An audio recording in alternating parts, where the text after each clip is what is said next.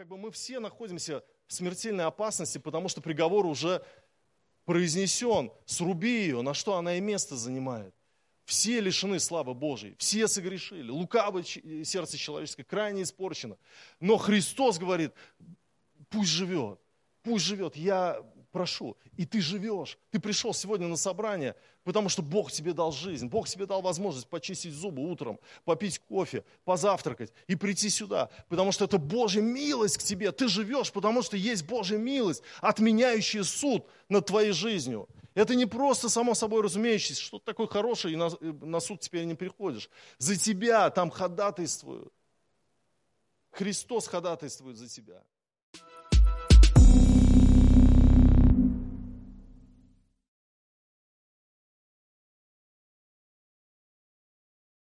Я хочу сегодня проповедовать на тему «Бог помиловал меня». О милости, о милости Божьей сегодня хочу говорить.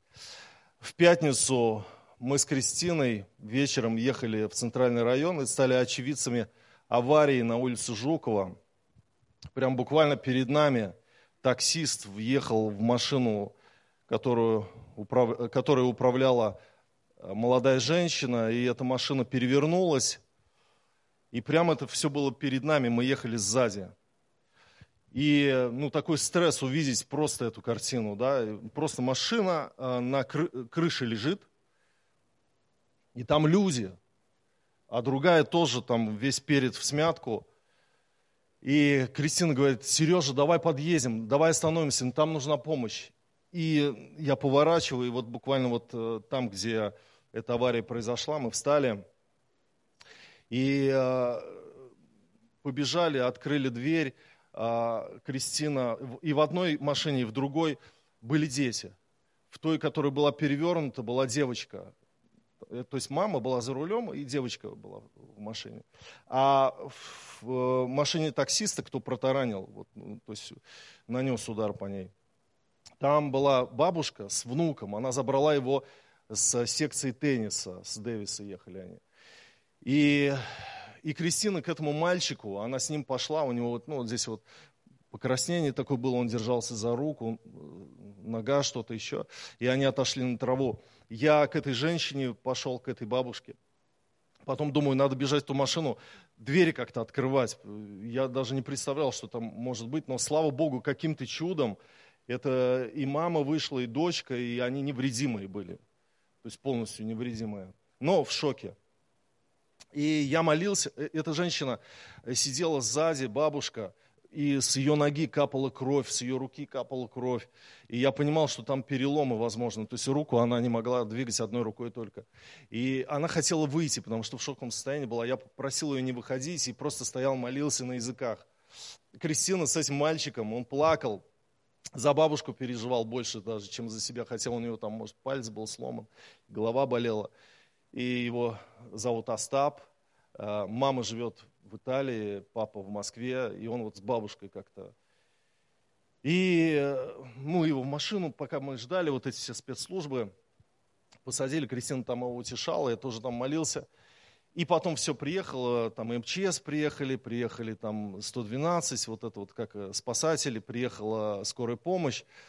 И оказали помощь, то есть э, этой женщине все перевязали, чтобы кровь остановилась. Э, ну, там, слава Богу, все остались живы, это чудо просто. И когда вот я стал свидетелем этого всего, я был буквально в эпицентре событий, даже фотографии есть в паблике в Тольяттинском ВКонтакте, и там мы с Кристиной стоим рядом я увидел во всем, что там происходило, Божью милость. Я увидел три милости. Первое, Бог помиловал этих людей. И да, там самое большее повреждение получила вот эта бабушка, там что-то с рукой, возможно, перелом что-то с ногой, но слава Богу, все заживет, мы верим, мы молились, и все там будет хорошо. Кристина, кстати, с этим Остапом, ему 7 лет, этому мальчику, она с ним говорит, давай помолимся за бабушку, давай помолимся.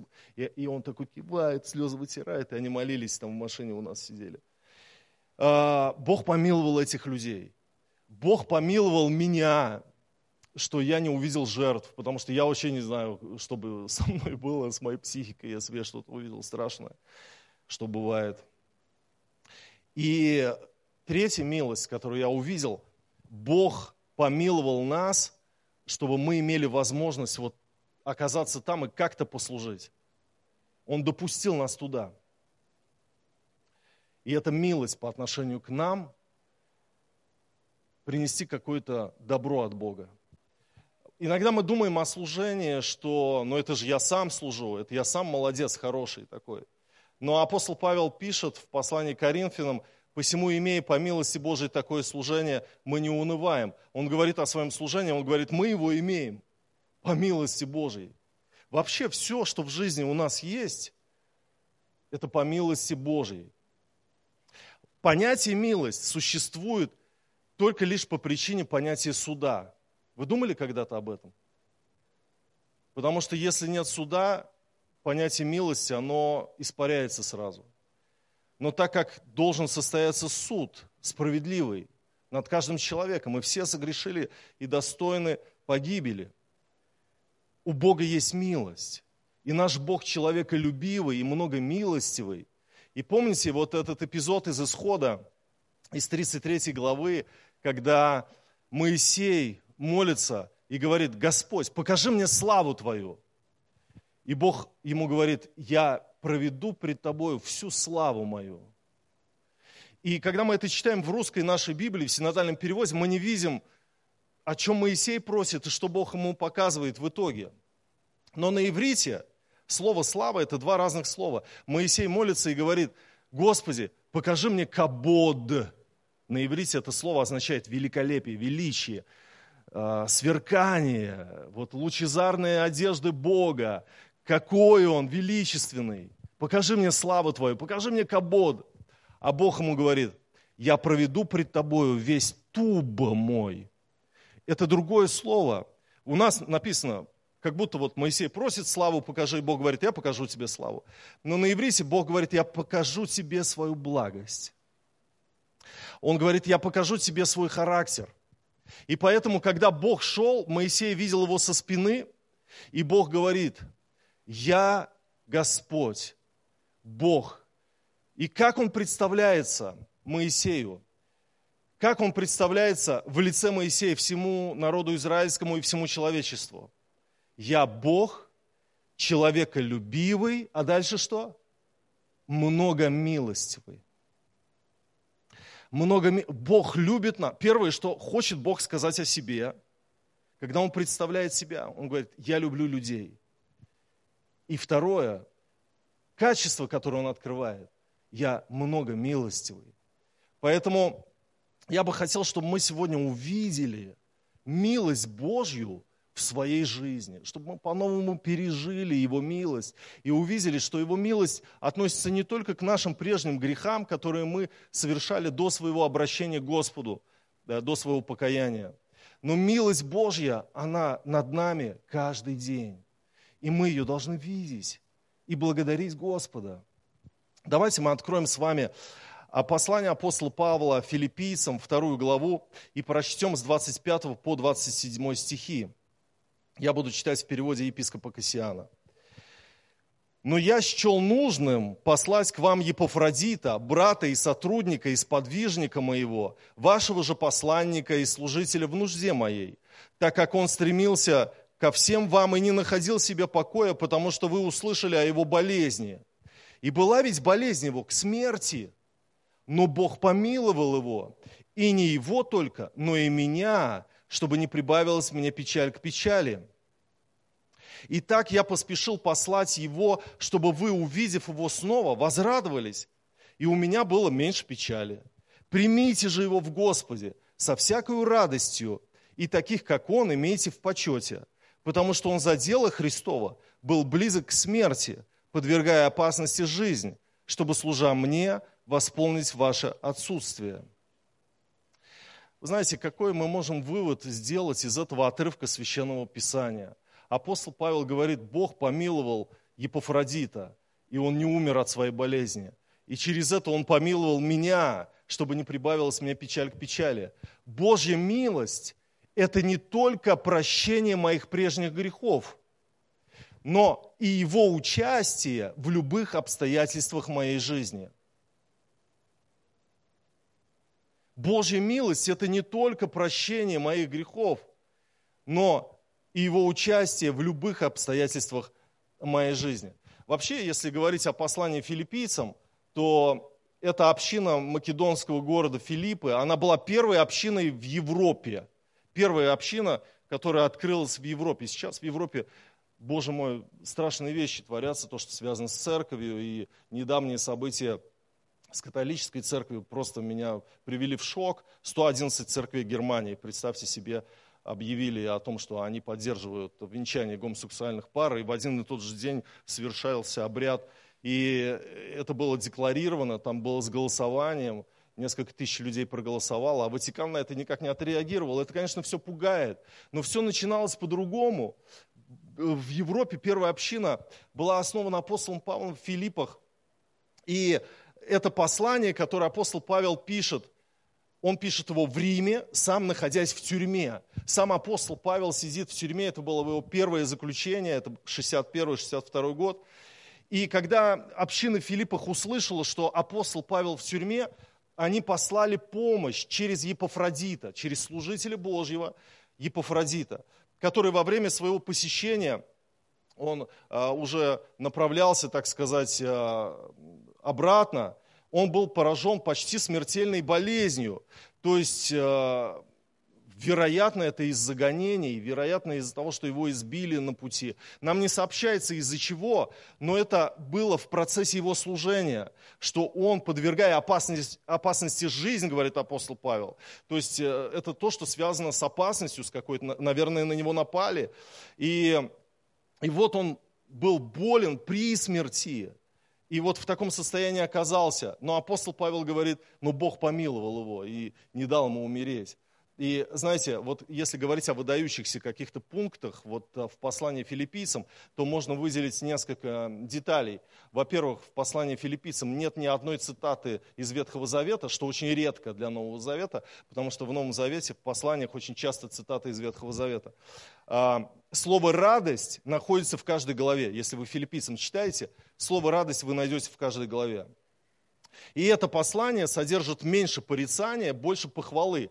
То есть, если там Коринфянам читаешь, там апостол Павел Домострой такой э, описывает и ругает э, э, братьев, сестер, и высвечивает всякие э, дефекты в церкви, то здесь больше позитива такого. Сам апостол Павел находится в тюрьме, а пишет о радости. Это, это вот характеристика этого послания. И он описывает эту ситуацию как свидетельство про Епофродита. И он говорит, вы были в таком, в печали от его болезни, я был в печали, но Бог помиловал его, помиловал меня, теперь я его направляю к вам, чтобы вы потрогали его, чтобы вы возблагодарили Бога за то, что он живой, и все с ним хорошо. И тогда, когда мы читаем этот текст, у нас возникает вопрос, в чем, кроме прощения грехов, мы можем видеть милость Божью в своей жизни? В чем, кроме прощения грехов, мы можем видеть милость Божью в своей жизни? Ведь апостол Павел пишет, но Бог помиловал его, Епофродита. Епофродит был христианином, и он не просто был христианином, он был служителем Божьим. И в 30 стихе написано, потому что он за дело Христова был близок к смерти, подвергая опасности жизни, чтобы, служа мне, восполнить ваше отсутствие. Вопрос. Как Бог вообще мог допустить незащищенность Епофродита, если он является служителем Божьим? И мы, братья и сестры харизматической веры, утверждаем так. Исцеление по праву принадлежит нам. Это наш хлеб – причем тут милость? Причем тут вообще Бог помиловал его? Исцелился по праву, потому что исцеление всем нам принадлежит. Вы знаете, о чем я хочу сказать? Я хочу показать вам очень тонкую грань дерзновения и дерзости.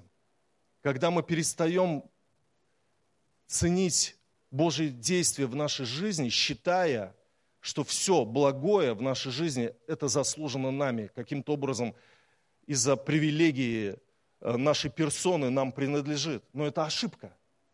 Любое благое действие в нашей жизни – это милость. И исцеление, выздоровление, улучшение самочувствия – это милость Божья.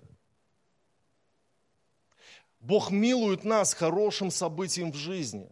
И все хорошее, что с нами происходит, это Божья милость.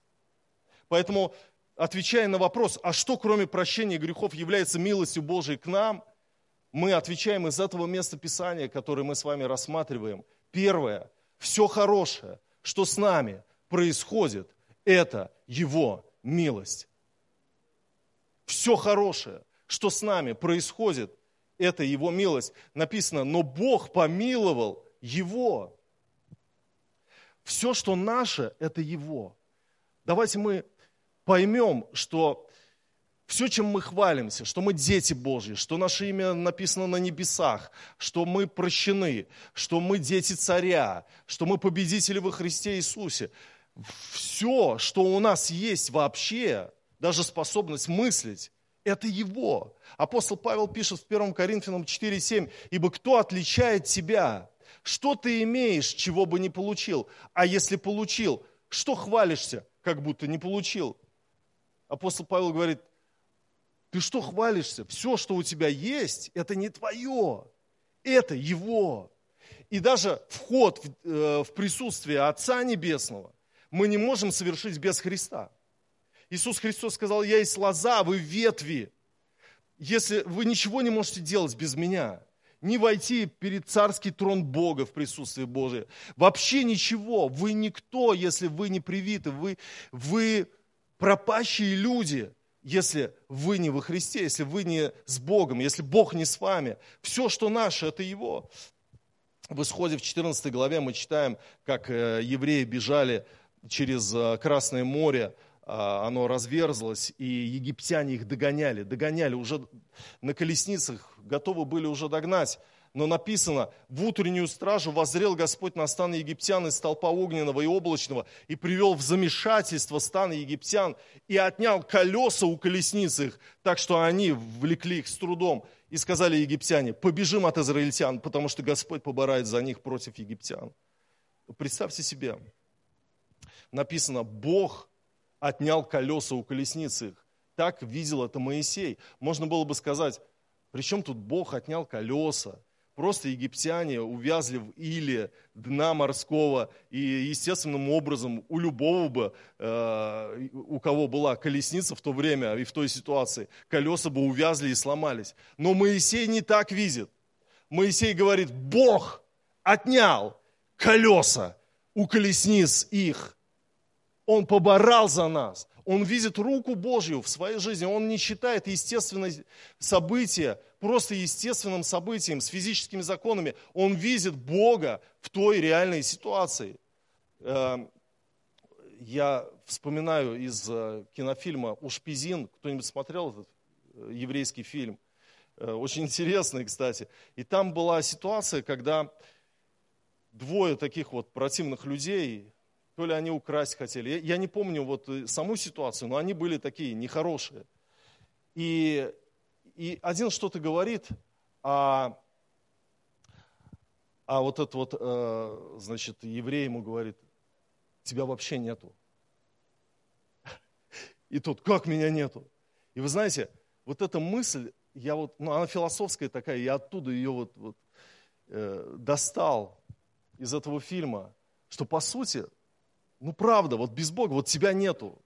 Вот ты есть, как фрагмент, пролетела искра, и все, ты закончился, и потом и не вспомнит никто про тебя. Тебя вообще нету, ты что из себя пытаешься ну, представить, кто ты такой, кто ты есть вообще.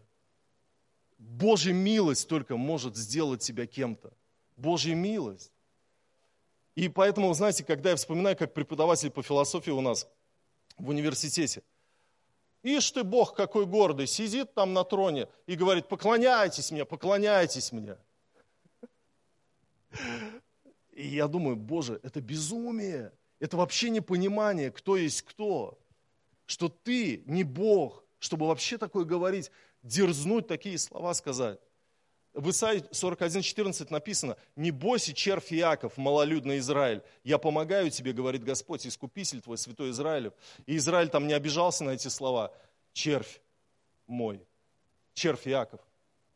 Потому что сначала было описано, каждый помогает другу своему, говорит товарищу своему, держись, крепись, железо хорошо, куем, значит, мечи. И вот ты читаешь это место Писания и думаешь, какое вот место Писания, я хочу прямо на него песню сложить. А это о язычниках Бог говорит. Каждый там у них помогает другу своему, говорит, все, победа с нами, держись, давай. У нас будет прекрасный меч, у нас будет прекрасное оружие, мы победим этот Израиль. А Бог говорит, а ты, избра, Израиль, избранный мой, семя Авраама, друга моего, тебя я избрал от края земли. Избрал и сказал, не бойся, червь мой Яков, червь Яков. Ты как червь, может быть, выглядишь, у тебя нет сил, у тебя нет вот этого какого-то героизма против э, народов, окружающих тебя. Ты малолюдный Израиль, но я помогаю тебе, говорит Господь. Вот, вот, это, вот эта акцентуация в нашей жизни не должна пропадать, что Бог делает нашу жизнь значимой, весомой и счастливой. И без Него вообще я ничто. Поэтому я воспринимаю все моменты моей жизни благие, как Его милость ко мне. Второе, второй ответ на вопрос. Что, кроме прощения грехов, является еще Его милостью по отношению к нам? Все хорошее, что происходит с нашими близкими, это тоже милость Божия к нам. Апостол Павел говорит, Бог помиловал Епофродита, который был при смерти. И не его только, но и меня, чтобы не прибавилась мне печаль к печали. Я помню, когда Дана была маленькой, у нас еще не было Адели, Дана была маленькой, но, может быть, ей было лет 8, 7, 6. Я вот сейчас точно не помню, сколько было лет, но примерно столько. Она гостила с бабушкой в Новодевичье. А, в Новодевичье, там жили наши родственники, Андрей, Снежана, они там были миссионерами. А, и мама позвонила, обеспокоенная тем, что у Даны температура под 40, и она съела грибы сырые. Это отравление. И она говорит, мы не можем вызвать скорую, скорая сюда не приедет. Надо ее как-то везти в Сызрань и так далее, а машины у них не было. Что-то надо было решать. И я помню, я залез в интернет и стал читать про отравление грибами, и лучше бы я вообще никогда не делал этого, потому что я ну, вошел в состояние такого полного э, расстройства, понимания того, что мой ребенок может умереть. И э, я говорю, Кристин, поехали. Поехали забирать Дану. И мы всю дорогу, пока ехали туда, мы молились. Мы молились, и я просто мечтал о том, чтобы она осталась жива, чтобы она была здорова. И когда мы приехали, была уже глубокая ночь, э, была жара еще, я помню, лето такое было. И я Дану вынес, как из горящей избы, она ну, сама горячая была, положил сзади, постелили мы ей там в машине, и мы поехали ночью, мы ехали ночью, и мы приехали только в 4 утра домой. И когда мы уже приехали, у нее не было температуры. И я говорил, Господь, вот если все будет хорошо, утром я поведу ее в Русь, и я ей куплю куклу. Я, э, самую лучшую, которую она захочет. И, и, и утром она была полностью здорова. Я помню, я был самым счастливым человеком в мире. Я купил ей куклу. И вот она с куклой. Мы в этот детский парк, там, Фанни парк идем. И это непередаваемое счастье. Непередаваемое счастье. Господи, это Его милость. Милость к нам. Недавно я был уже на ее отчетном концерте, она заканчивает э, музыкальный колледж, и она выступала там на кларнете, произведение какое-то исполняла. А я снимал на телефон, и знаете, вот когда ты на концерте находишься, ты снимаешь и хочешь, чтобы вот, вот мысли все, какой кусочек вырезать, чтобы в сторис, чтобы люди тоже посмотрели. И вот и я вот так снимаю ее, снимаю, и я слышу внутри, Бог мне говорит, ты посмотри, какая она красивая. Ты посмотри, какая она красивая. И я вот так вот убираю телефон и начинаю просто смотреть на нее. Не на ее исполнение, а на нее. И я понимаю, что это милость Божья. Милость Божья. Наши дети, наши близкие, родственники, все, кто у нас есть, это милость Божья.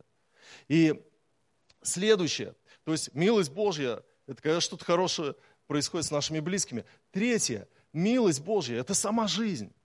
Это сама жизнь. В 28 стихе апостол Павел пишет, чтобы вы, увидев его снова, возрадовались. Епофродит жив. Потрогайте его, обнимите его, поцелуйте его. Он жив. Вы знаете, когда в жизни происходит что-то, какие-то периоды разные, мы часто превращаемся в деистов. Знаете, кто такие деисты? Есть такое философское религиозное направление, деизм, которое подразумевает, что Бог сотворил все и как бы отлучился, равнодушно смотрит на все законы, которые действуют в жизни, отсутствует, не вмешивается. Но я вдруг понял, что Евангелие, оно делает Бога участливым в нашей жизни. Оно показывает нам на участие Божье во всех жизненных проявлениях. Вот в Матфея 5:45 написано, «Да будете сынами Отца вашего Небесного, ибо Он повелевает солнцу своему восходить над злыми и добрыми и посылает дождь на праведных и неправедных». Ты скажешь, при чем тут Бог посылает дождь? Дождь идет, потому что, э, значит, э, путем конденсации, испарения, там поднимаются вот эти вот э, дождевые облака и, и, и превращаются в тучи, и вот дождь идет из-за процессов круговорота в природе, и мы все это изучали. Причем тут Бог? Что это, дождь пошел, это Бог, что ли? А Иисус говорит, Он повелевает солнцу восходить над злыми и добрыми и посылает дождь на праведных и неправедных. И когда ты видишь во всем, даже в природе, в погоде, Божью милость, это ценно, потому что это так и есть. Это так и есть. Вообще, я живу, потому что Бог дал мне жизнь. Вот я живу, потому что это Его милость, Он мне дал жить. Я живу, потому что Бог дарует мне милость жить. Помните, эту притчу о смоковнице, которую срубить хотел хозяин. А этот, э, значит, э, работник, или, как сказать, управляющий этим виноградником и э, вот этим участком, на который росла смоковница, он говорит, подожди, она не принесла плода, не надо, давай не будем ее срубать, я еще обложу навозом, посмотрим еще через год, что будет. И спас ее, да?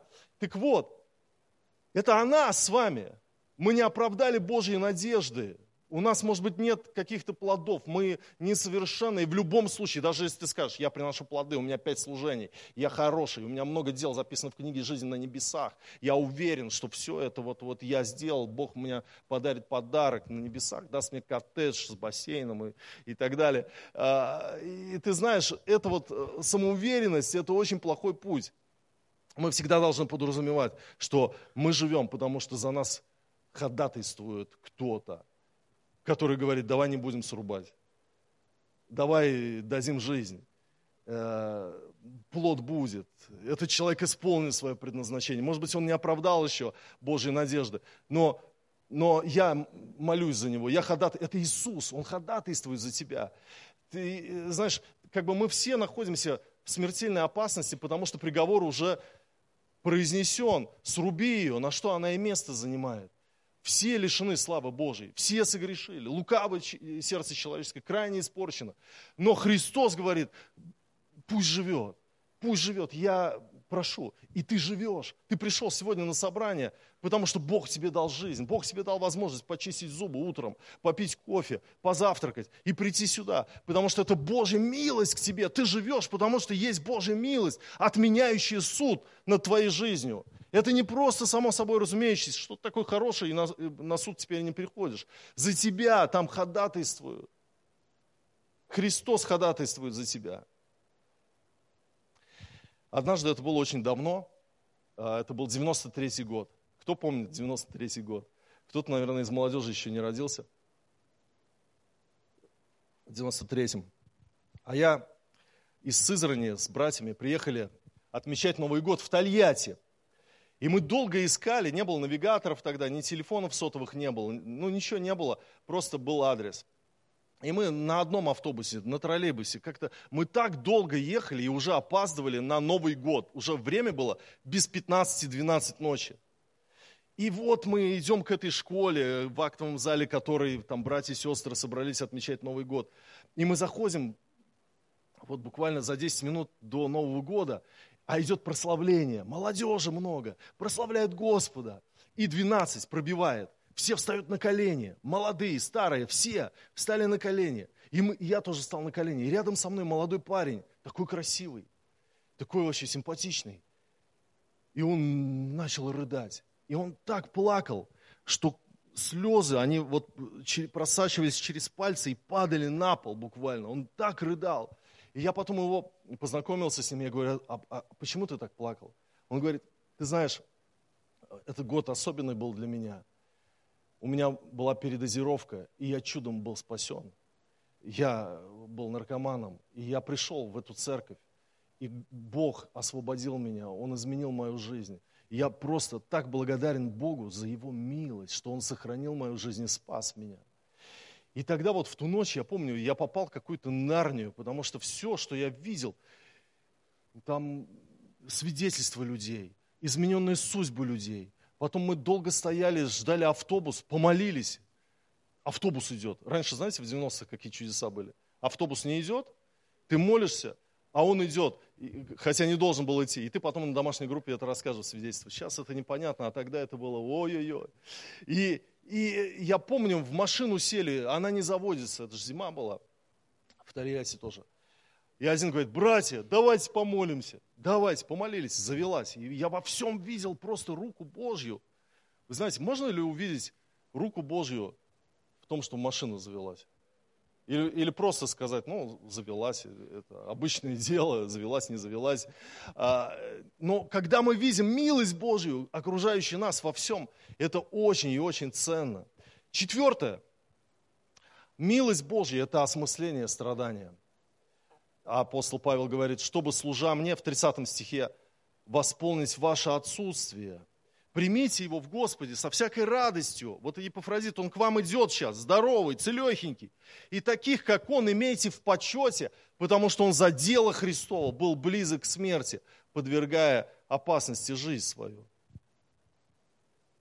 Вообще, послание филиппийцам, оно уникальное тем, что апостол Павел сидит в тюрьме, пишет письмо из тюрьмы, и с Епафродитом хочет его передать, со здоровым Епафродитом, с исцеленным – туда, вот, в Филиппы. Вот это послание, которое мы читаем, его Епафродит принес в Филипп, Филиппы, в город. И он пишет в этом послании, как я уже сказал, в каждой главе о радости. В третьей главе он пишет, «Впрочем, братья мои, радуйтесь о Господе, писать вам о том для меня не тягостно, а для вас назидательно». То есть, э, о чем Павел мог радоваться в тюрьме? О Господе. Он видел его руку везде, где бы он ни находился.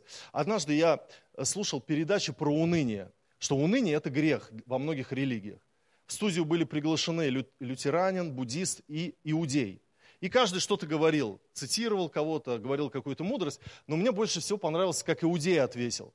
Он говорит, мы считаем, что Бог спросит нас не только за то, что мы нарушали, не исполняя Тору, нарушали, но он спросит нас и за то, что мы не выполняли. Например, не радовались, когда надо было радоваться. Не наслаждались, когда Бог нам приготовил наслаждение. И меня так это коснулось. Я на самом деле подумал об этом, что Действительно, очень часто наше неблагодарное сердце ослепляет нас и не дает нам видеть милость Божию в нашей жизни. Клайв Льюис сказал, воспитанный человек всегда найдет повод, за что похвалить даже самое невзыскательное блюдо в самом бедном доме, куда его пригласили в гости. Он всегда найдет, за что поблагодарить хозяев. А человек невоспитанный, человек низких моральных принципов, будет брюзжать и проявлять свое недовольство даже в самом изысканном дворце. Нам нужно благодарное сердце. Когда Христа спросили о невиновных людях, которых Пилат смешал с жертвами их, э, кровь их смешал с жертвами их, то Господь весьма неожиданно ответил, если не покаетесь, все также погибнете. Постой, Иисус, мы не понимаем твои фразы. Мы не понимаем. Эти люди, которые принесли Богу жертвы на поклонение в храм, Пилат послал отряд римлян, и они э, разрубили этих людей. И кровь текла и от жертв, и от этих людей. За что? Почему страдают невинные? Почему страдают? И Христос говорит, если вы не покаетесь, то также погибнете. А это значит, что невиновных нет. Даже те, которых мы считаем, они невиновные. Все виновные. Все подвержены суду. И только Божья милость может остановить этот суд. Поэтому молись о себе, чтобы суд остановился в твоей жизни. Вот о чем Христос хотел сказать. Поэтому, друзья, так важно увидеть милость Божию. Мне очень понравилась песня а, группы Грот, давнишняя песня, но она мне просто очень нравится. «Обитатели рая». Кто-нибудь слышал эту песню? Тут такие строки есть, послушайте. Там э, таким этим рэпом читаются, но я просто прочитаю. Ночами о моей свободе мечтает сиделец, о моем здоровье мечтает малой с диагнозом, о друзьях моих мечтает оставленный всеми. Чтобы разглядеть свою ступень, я сделал шаг назад. С рождения слепой мечтает о зрении, ниже по лестнице мечтам сбивается счет. Вдруг я понял, как я зажирел на своей ступени, чем Чаще, чем благодарен, я обижен и возмущен. Из темноты лица людей заглянут в окно. Где-то посреди богатств ты раздавлен недовольством. Каждый из них расписал бы целый блокнот о том, как он мечтает жить, если бы тобой стал. Ночами о моей свободе мечтает сиделец, о моем здоровье малой с диагнозом, о друзьях моих мечтает оставленный всеми чтобы разглядеть, я сделал шаг назад. Я хочу, чтобы сегодня церковь сделала шаг назад. Чтобы разглядеть. Вот от этой дерзости своей, когда мы, знаете, Петр там пишет, которые ругают начальство, которые вот свое мнение вот как непогрешимое выставляют. Когда мы понимаем Божью милость и кто я, что я только во Христе могу найтись, сделать шаг назад, разглядеть и сказать, это потрясающе что Бог делает в моей жизни. И там дальше в этой песне кто-то смотрит в обратную сторону телескопа и удивляется тому, что ты возмущен теми условиями, в которых ты живешь, а он мечтал бы о таких условиях. Это просто потрясающе, друзья. Знаете, в заключение хочу рассказать притчу. У одного государя был слуга, который на все, что случалось, говорил, это хорошо, кажется, такой бестолковый слуга. Но случилось в лесу, государь отстрелил себе палец. И слуга говорит, это хорошо. Государь рассердился на него и посадил его в тюрьму за это, за эту дерзость. Да? Позже случилось, что на очередной охоте э, государь попал в руки племени каннибалов. И они его уже пошли, понесли его там это сварить или пожарить, съесть его. Но вдруг обнаружили, что у него простреленный палец, нечистая жертва, и оставили его в живых государь вспомнил про своего слугу, который в тюрьме и думает, все-таки зря его посадил. Он же сказал, что простреленный палец – это хорошо. И пойду я его выведу из тюрьмы. Он приходит к нему в тюрьму и рассказывает о каннибалах этому слуге и высказывает свое сожаление, что его бедолагу он вот заточил в тюрьму, а слуга ему говорит, и это хорошо, что заточили меня в тюрьму. Если бы я был с вами, меня бы съели. И вы знаете, когда, когда мы видим все, что в жизни происходит, можно найти, и это хорошо. И это хорошо, можно найти, когда мы в своих страданиях обнаруживаем смысл. Давайте мы все встанем.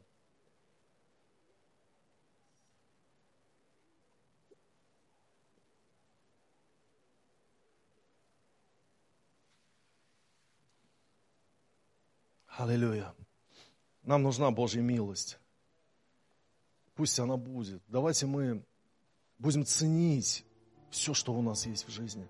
Благодарить, поклоняться Богу. Это так здорово, что Бог явил свою милость, отменил приговор, отменил суд. Он молится за тебя, Христос, ходатайствует о тебе. Все, что в твоей жизни происходит, Он ведет тебя. Он направляет тебя, Он тебе показывает что-то. Он заботится о тебе. Он любит тебя. Я есть Бог, человеколюбивый и много милостивый. Господь сказал Моисею, израильскому народу и всему миру. Аминь.